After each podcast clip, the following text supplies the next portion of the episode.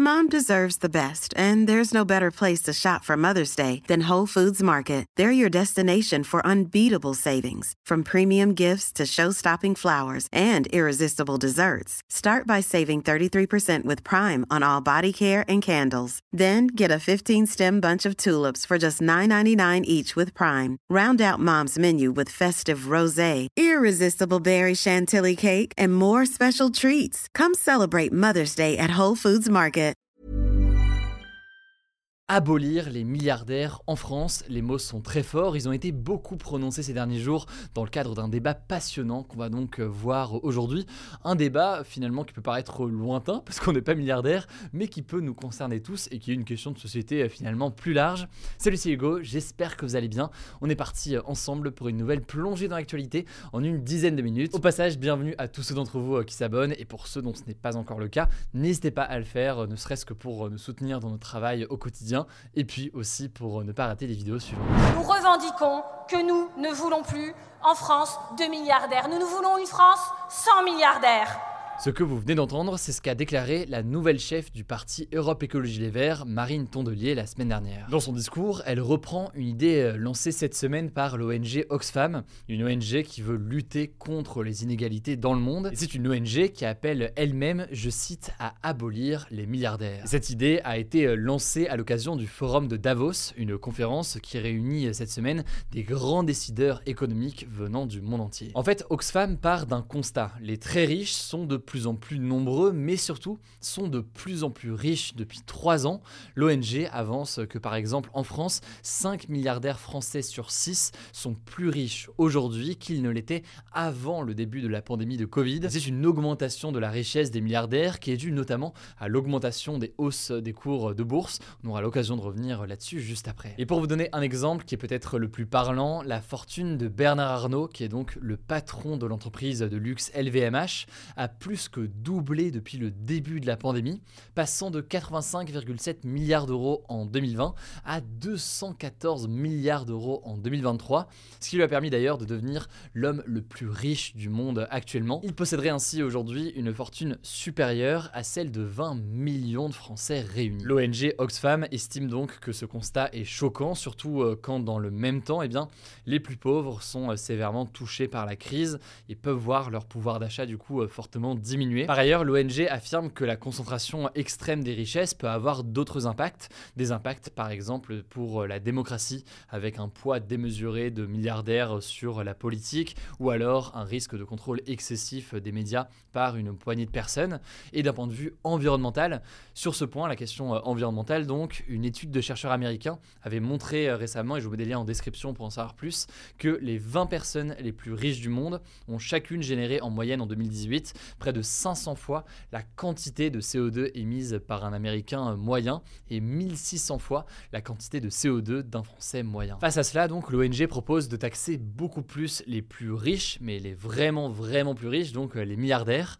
Et ça passerait par exemple en créant un impôt exceptionnel pour la fortune, 2% d'imposition euh, supplémentaire pour les millionnaires et 5% pour les milliardaires. Selon euh, Oxfam, mais c'est fait à l'échelle mondiale et c'est important de le noter, ça pourrait permettre de faire sortir 2 milliards de personnes de la pauvreté si cet argent donc est réinvesti pour lutter contre la pauvreté. Là, je vous ai donc euh, présenté la position d'Oxfam à partir de leurs études et de leurs données. Je vous mets les liens en description pour en savoir plus. Maintenant, une fois qu'on a dit tout ça, il faut noter que certains jugent l'analyse d'Oxfam trop simpliste, y compris d'ailleurs au sein euh, du gouvernement français où certains euh, s'y opposent. Bon, la première critique, c'est pas vraiment une critique d'ailleurs, c'est plus une nuance qui est avancée, c'est une nuance dans la méthode de calcul. Déjà, Bernard Arnault n'a pas 214 milliards d'euros sur un compte en banque. On a l'occasion de pas mal en parler, hein, mais cette fortune, c'est une fortune théorique, si on peut dire ça comme ça. En fait, elle est composée de la valeur des entreprises qu'il possède, soit en partie, soit euh, totalement. Et cette valeur des entreprises, elle peut fluctuer en bourse, par exemple. Alors évidemment, ça ne veut pas dire que Bernard Arnault n'est pas riche, hein, pas besoin de vous inquiéter pour lui. Je pense qu'il se porte très très bien, il n'y a pas trop de problème euh, là-dessus. Mais c'est juste un élément à rappeler et qui permet aussi de rappeler simplement pourquoi un homme comme Elon Musk, par exemple, peut voir sa fortune baisser si ses entreprises fonctionnent moins bien. Là aussi, pas d'inquiétude, il a toujours des dizaines et des dizaines de milliards, donc vous inquiétez pas euh, pour lui, mais euh, la chute notamment du cours de l'action euh, Tesla ces derniers mois a eu un impact sur sa fortune théorique personnelle. Ensuite, ceux qui s'opposent, alors pas forcément d'ailleurs au constat, mais plutôt aux mesures proposées par Oxfam, estiment que les milliardaires sont nécessaires entre guillemets à l'économie, car ils créent des emplois et des richesses dans ce qu'ils peuvent entreprendre. Si on reprend le cas de Bernard Arnault, eh bien LVMH, c'est 200 000 personnes employés euh, aujourd'hui, 110 sites de production euh, en France. LVMH est d'ailleurs aujourd'hui l'entreprise française qui paye le plus d'impôts chaque année, et ce d'ailleurs malgré euh, plusieurs filiales dans des paradis fiscaux, selon l'organisation ATTAC. Bref, la raison pour laquelle cet argument est important à souligner, c'est parce que c'est aussi l'avis du gouvernement français, ou en tout cas du ministre de l'économie français Bruno Le Maire. Bruno Le Maire qui s'est notamment opposé aux propos que je vous mettais à l'instant, les propos de la membre d'Europe Écologie Les Verts, Marine Tondelier. C'est les entrepreneurs, c'est ceux qui prennent des risques. C'est ceux qui investissent leur capital, ceux qui investissent leur fortune, ceux qui ont des idées euh, révolutionnaires et innovantes. C'est eux qui permettent au pays d'avoir de la créativité, hmm. d'avoir de la prospérité. Derrière ces propos de Bruno Le Maire, donc, il y a l'idée que trop de taxes sur les entrepreneurs et les innovateurs, ça découragerait l'envie euh, d'entreprendre et cela créerait donc moins de richesses à terme à l'échelle euh, du pays. Et moins de richesses à l'échelle du pays, ça veut dire moins de richesses potentiellement redistribuées à l'échelle de la population, y compris donc aux plus euh, modestes. Tout cela fait notamment écho à la théorie du ruissellement, une théorie qui est très contestée.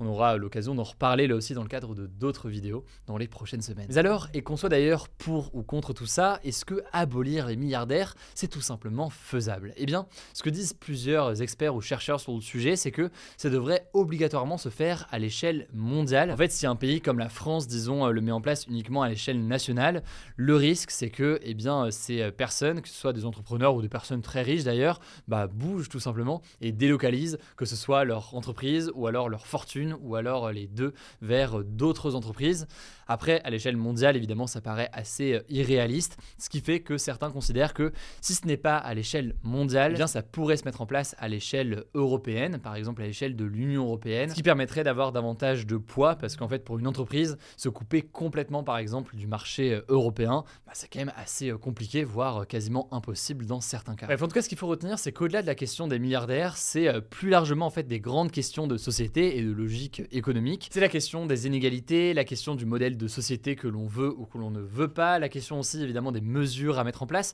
la question du mérite aussi qui revient souvent euh, dans le débat. Est-ce que cet argent est mérité ou non? Voilà donc quelques éléments par-ci par-là pour mieux cerner euh, le débat. On aura l'occasion évidemment euh, d'en reparler. Dites-moi en commentaire en tout cas sur YouTube si ce sujet vous intéresse et je vous laisse avec Blanche pour les actualités en bref.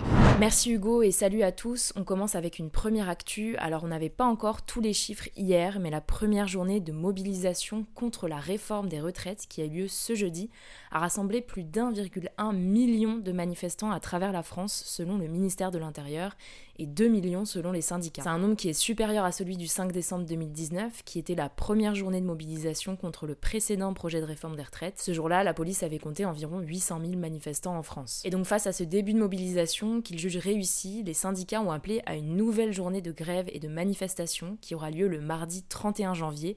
On suivra ça évidemment, notamment sur notre compte TikTok. N'hésitez pas à vous abonner, le nom du compte c'est Hugo Décrypte. Deuxième actu toujours en France et on va parler politique. Le Parti Socialiste, donc situé à gauche, a annoncé ce vendredi matin la réélection du député Olivier Faure pour le poste de premier secrétaire du parti, avec 50,83% des voix lors d'un vote interne du parti. Mais ça s'est fait pas mal dans la confusion. En fait, pendant la nuit, les deux candidats restants ont annoncé leur victoire. Vers 1h30 du matin, Nicolas Maillard-Rossignol a déclaré à la presse qu'il avait gagné et quelques minutes plus tard, Olivier Faure a fait la même chose sur YouTube. Après ça, ils se sont accusés mutuellement d'irrégularité dans les votes. Cependant, finalement, quand les résultats officiels ont été publiés, Nicolas Mayer-Rossignol a appelé à l'apaisement, mais a tout de même demandé à ce que les résultats soient examinés de nouveau. Troisième actu, et ça concerne la guerre en Ukraine, les États-Unis ont promis ce jeudi une nouvelle aide militaire significative de 2,5 milliards de dollars à l'Ukraine, sachant qu'ils ont déjà fourni au pays quasi 25 milliards de dollars d'aide militaire depuis le début de la guerre. Cette nouvelle aide comprend des véhicules blindés, des missiles et de l'artillerie. A noter qu'une réunion des pays soutenant l'Ukraine s'est tenue ce vendredi en Allemagne. Le président ukrainien Volodymyr Zelensky espère obtenir l'envoi de chars blindés lourds. Ce serait un nouveau cap dans l'aide européenne. Jusqu'ici, les Occidentaux n'ont envoyé que des blindés légers, donc des véhicules surtout défensifs, mais pas des blindés lourds qui sont des véhicules plus offensifs. L'Ukraine est particulièrement intéressée par les chars d'assaut Léopard fabriqués en Allemagne. Alors de son côté, le nouveau ministre allemand de la Défense a déclaré ce vendredi qu'aucune décision n'avait été prise à ce stade sur une éventuelle livraison de ces chars à l'Ukraine. Le gouvernement russe s'est également exprimé ce vendredi, affirmant que la livraison de chars occidentaux à l'Ukraine, je cite, ne changerait rien à la situation sur le terrain,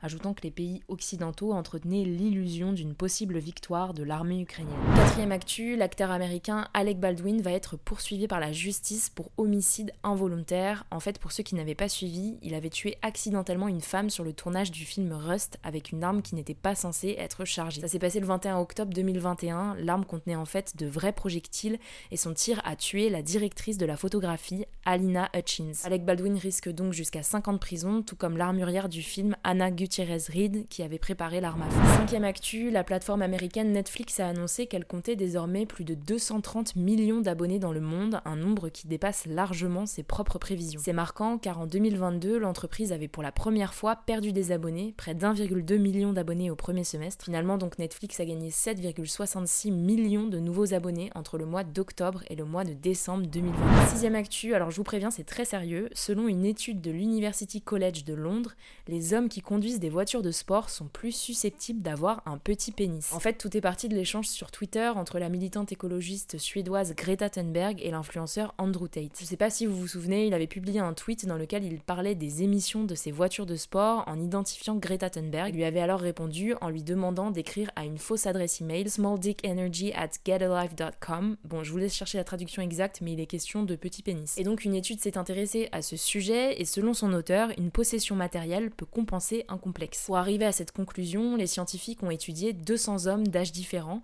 et ils se sont rendus compte que c'était surtout les hommes de plus de 30 ans qui considèrent les voitures de sport plus désirables lorsqu'on leur fait croire qu'ils ont un petit pénis. Bon après, il faut relativiser en raison du faible nombre de personnes interrogées dans cette étude, juste 200. Enfin, dernière actu pour terminer la semaine, on va parler d'animaux, ça fait plaisir dans ce monde de brutes, et plus particulièrement des chiens, puisque le classement des 20 races de chiens préférées des Français a été publié cette semaine. Alors les trois premières marches du podium sont occupées par le berger australien pour la cinquième année consécutive, loin devant le Golden Retriever, et enfin le Staffordshire Bull Terrier qu'on appelle aussi Staffy. A noter que ce classement se base sur les naissances de chiens inscrits au LOF, donc le livre des origines français, et donc il ne prend en compte que les chiens de race avec un pédigré, donc un document officiel, ce qui représente juste un chien sur trois à peu près.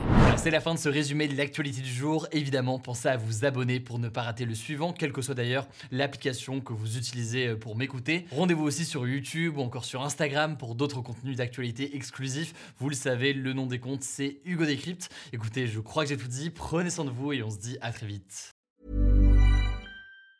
Mom deserves the best, and there's no better place to shop for Mother's Day than Whole Foods Market. They're your destination for unbeatable savings, from premium gifts to show-stopping flowers and irresistible desserts. Start by saving 33% with Prime on all body care and candles. Then get a 15-stem bunch of tulips for just $9.99 each with Prime. Round out Mom's menu with festive rosé, irresistible berry chantilly cake, and more special treats. Come celebrate Mother's Day at Whole Foods Market.